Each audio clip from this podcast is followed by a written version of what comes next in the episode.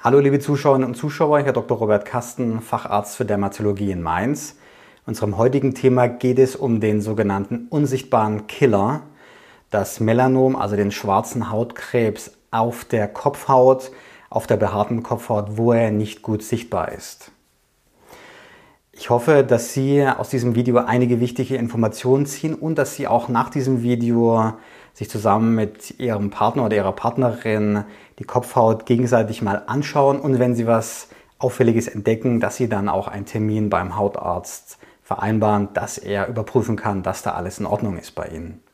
Bitte teilen Sie auch deshalb dieses Video, denn es ist wichtig, dass viele Leute Bescheid wissen, dass auch auf der behaarten Kopfhaut ein schwarzer Hautkrebs auftreten kann. Der schwarze Hautkrebs ist besser heilbar, wenn er frühzeitig erkannt wird und es ist so, dass etwa nur 5% aller Melanome auf der behaarten Kopfhaut auftreten. Aber diese Melanome haben eine ziemlich schlechte Heilungschance. 60% Überlebenswahrscheinlichkeit nach 10 Jahren ist deutlich schlechter als bei Melanomen beispielsweise am Rücken oder an den Armen oder Beinen. Womit hängt das zusammen? Womit hängt das zusammen? Natürlich zum einen dadurch, dass die Melanome verdeckt wachsen das bedeutet, man sieht sie eben nicht, man guckt auch nicht regelmäßig selbst seine Kopfhaut an. Es ist auch super schwierig, nur möglich, ähm, das selbst hinzubekommen. Und deshalb sind diese Melanome in einer weiteren Entwicklungsphase. Das heißt, sie sind oft schon dicker und haben sich weiter ausgebreitet wie an den sichtbaren Stellen. Zum anderen ist es so, dass diese Melanome oft ein aggressiveres Wachstum zeigen. Das heißt, sie bilden früher tiefere Ausläufer und können sich auch früher absiedeln. Außerdem wird noch angeführt, dass die Kopfhaut eben mit mehr Blutgefäßen und mehr Lymphbahnen durchzogen ist und somit eine Absiedelung möglicherweise auch leichter möglich ist. Weil die Melanome an der Kopfhaut eben nicht so gut sichtbar sind, hat man ihnen auch den Namen unsichtbarer Killer gegeben. Es klingt ziemlich schrecklich, muss ich sagen, aber wenn man weiß, was man tun kann und dass man auch in der Kopfhaut natürlich eine Untersuchung machen kann, dass man dort äh, die Melanome finden und auch entfernen kann, dann verliert dieser unsichtbare Killer seinen Schrecken. Bei den Melanomen auf der Kopfhaut gibt es zwei unterschiedliche Typen. Zum einen die Variante, die durch eine langdauernde UV-Belastung hervorgerufen wird. Diese Melanome finden sich vor allem auf der Glatze oder an der Haargrenze. Es sind häufiger Männer betroffen, ältere Männer. Der Erkrankungsgipfel liegt bei etwa 65 Jahren, also etwa 10 Jahre später als der Erkrankungsgipfel für Melanome, die beispielsweise am Stamm oder an den Armen oder Beinen auftreten. Zu den Melanomen, die durch die länger dauernde UV-Belastung hervorgerufen werden, zählen die sogenannten Lentigo maligna Melanome. Das sind die flächig ausgebreiteten Melanome, so wie auf diesem Bild hier zu sehen ist.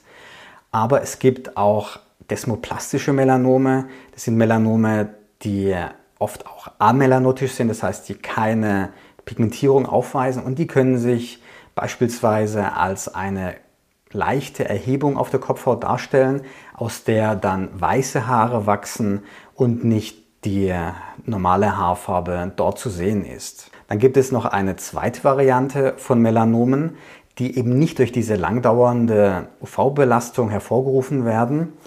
Und zu diesen Melanomen zählen die superfiziell spreitenden Melanome, die aber oft schon eine größere Dicke haben als die Melanome am Stamm oder an den Armen oder Beinen, wenn sie entdeckt werden, einfach weil sie versteckt unter den Haaren wachsen oder die nodulären Melanome, die eine sehr schnelle sehr schnelles Wachstum in der Dicke haben und dadurch auch eine höhere Wahrscheinlichkeit haben, dass sie sich absiedeln. Diese Melanome treten dann auch schon bei jüngeren Menschen auf. Nur etwa ein Viertel des schwarzen Hautkrebs wird durch Dermatologen oder Dermatologinnen entdeckt. Das bedeutet, dass drei Viertel auffallen, entweder den Patienten selbst oder anderen Laien. Worauf sollte man jetzt also achten?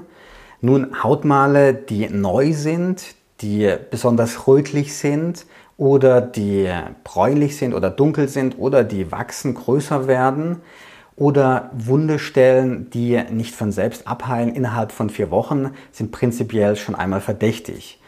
Aber man kann auch auf der Kopfhaut die sogenannte ABCD-Regel anwenden.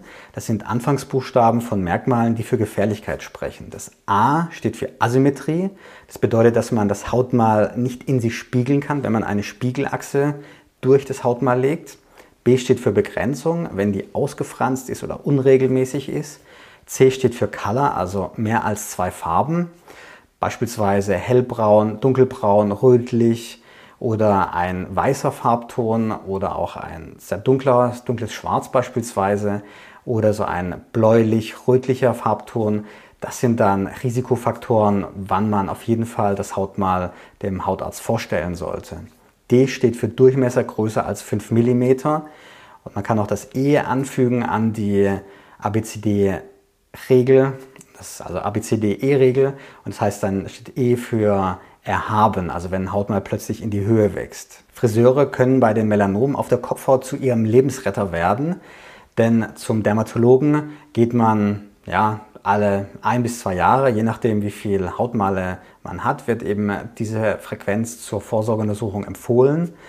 Zum Friseur geht man aber durchschnittlich etwa sieben bis acht Mal pro Jahr und wenn der Friseur geschult ist oder von Ihnen aufmerksam gemacht wurde, dass er auf der Kopfhaut auch mal schauen sollte nach Hautmalen, die ihm vielleicht komisch vorkommen, dann ist natürlich die Frequenz viel höher und man kann auch viel früher ein auffälliges Hautmal entdecken. Wichtig ist, dass Sie Ihren Friseur sensibilisieren, dass ihr Ihre Kopfhaut genau anschaut. Das kann beispielsweise beim Haarewaschen sein oder beim Färben oder natürlich auch beim Schneiden. Und er sollte dann das Hautmal ihn zeigen, also mit einem Spiegel beispielsweise und im besten Falle auch mit ihrem Handy fotografieren, denn dann ist auch für den Dermatologen leichter nachzuvollziehen, wo sich das Hautmal befindet. In der Sprechstunde kann es dann manchmal schwierig sein, das Hautmal genau zu lokalisieren. Und natürlich sollten Sie dann auch einen Termin beim Hautarzt vereinbaren, möglichst schnell, dass dieses Hautmal überprüft wird. Man kann sich natürlich auch selber die Kopfhaut anschauen. Im vorderen Bereich geht das ganz gut mit einer entsprechenden Beleuchtung im Bad. Man kann auch versuchen, sich den hinteren Bereich der Kopfhaut mit zwei Spiegeln sichtbar zu machen. Das ist aber etwas, was nicht so gut funktioniert. Mit seiner Partnerin oder seinem Partner kann man das dann ganz gut machen mit einer ähm, Leuchte, mit einer Taschenlampe beispielsweise, die Kopfhaut sich gegenseitig untersuchen. Das stärkt auch das Gemeinschaftsgefühl und dann auch Hautmale, die man findet, fotografieren. Manchmal kommt die Frage in unserer Praxis, dass man Hautmale auf der Kopfhaut ja nur ganz schwer entfernen kann und dass man sowieso nichts machen kann. Das stimmt nicht.